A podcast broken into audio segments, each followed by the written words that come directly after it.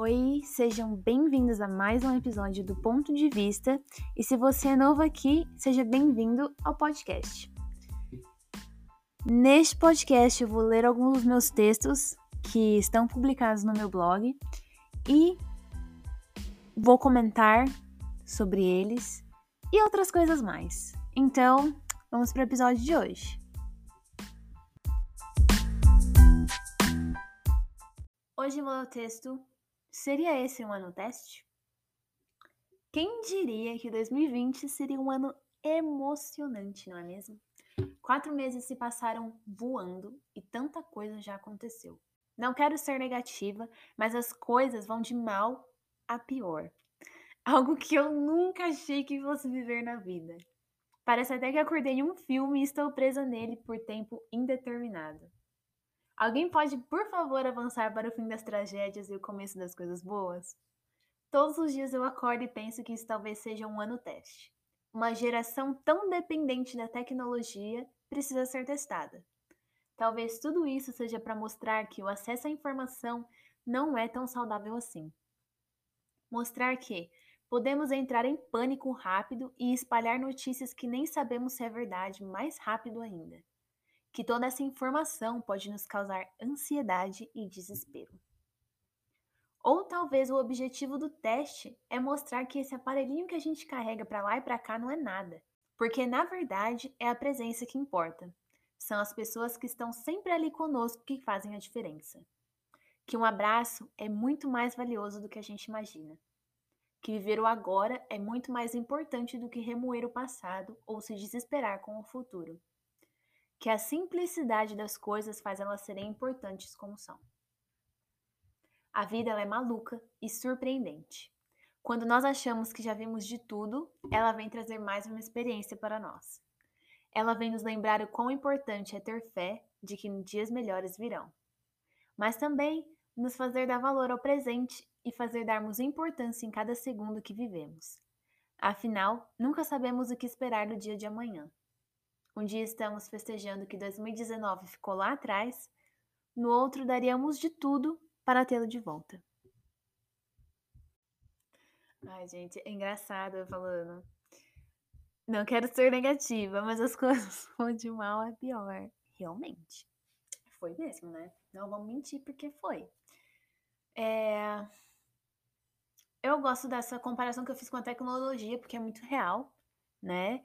O acesso à informação ele é uma benção na, hoje em dia. Gente, é muito bom a gente poder ligar pai, mãe, sabe? Vocês já, já imaginaram como que viver uma pandemia quando não tinha celular? Gente do céu, você ficar trancada realmente olhando só pra cara daquelas pessoas que estão ali à sua volta, misericórdia. Porque assim, nada contra com as pessoas que moram comigo, mas você já pensou ficar trancada dentro de casa? Por meses com só essas pessoas, só falando com essas pessoas, só vendo elas, é, é algo de, assim, para se pensar, né? E o pânico, gente, gera muito pânico. Assim, é bom, é bom, é ótimo, mas o tanto de é muita informação, é Ixi, como que é a palavra? Overwhelming, é Overwhelming. Overwhelming. É assim, sabe? É, a gente fica saturado de tanta informação e a gente entra e só vê coisa ruim. E tudo bem que só tá acontecendo coisa ruim, mas sabe, é tanta. É pesado. Fica. É um momento muito pesado.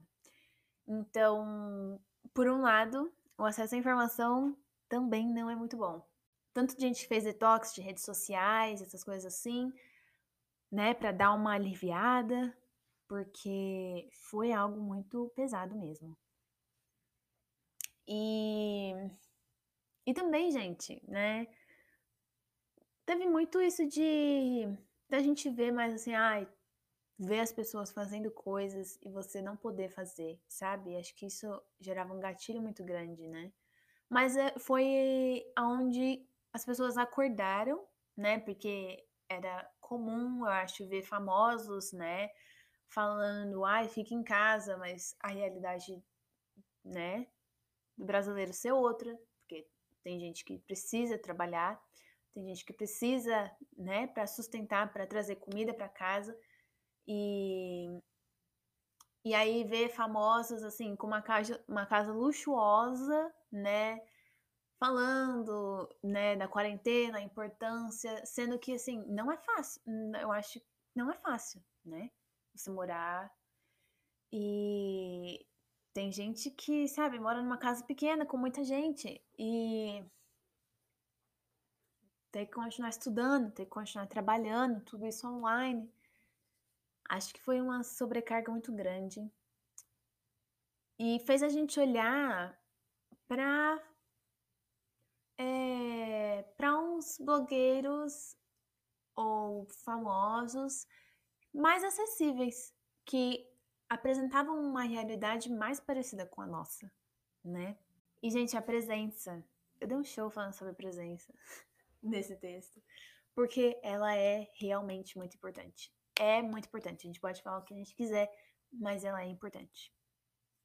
É...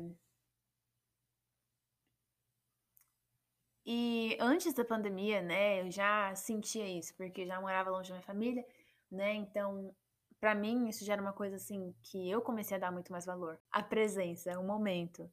E, sabe? Só que para mim foi muito difícil, porque era tudo muito incerto. E eu não podia sair daqui. E fazia muito tempo já que eu não via minha família. Então, todos os meus planos mudaram completamente por conta da pandemia. Eles mudaram muito.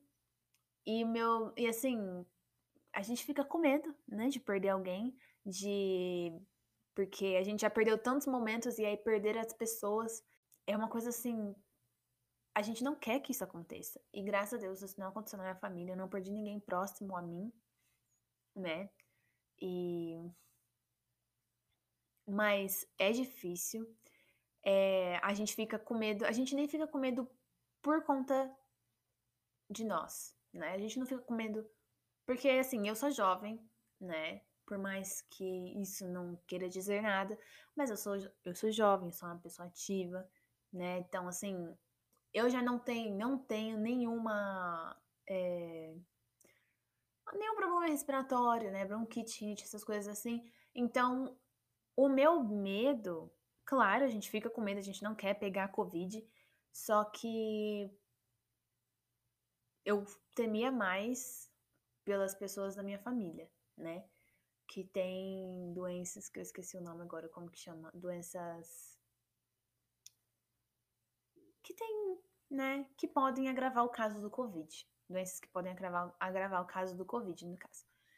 Eu acho que esse foi realmente um ano teste 2020 e até né, parte de 2021. Porque, claro, cada país se recuperou de uma maneira. Covid ainda tá aí, né? Usem máscara, distanciamento, vacina, tudo certinho. É isso, gente. Um beijo e até a próxima!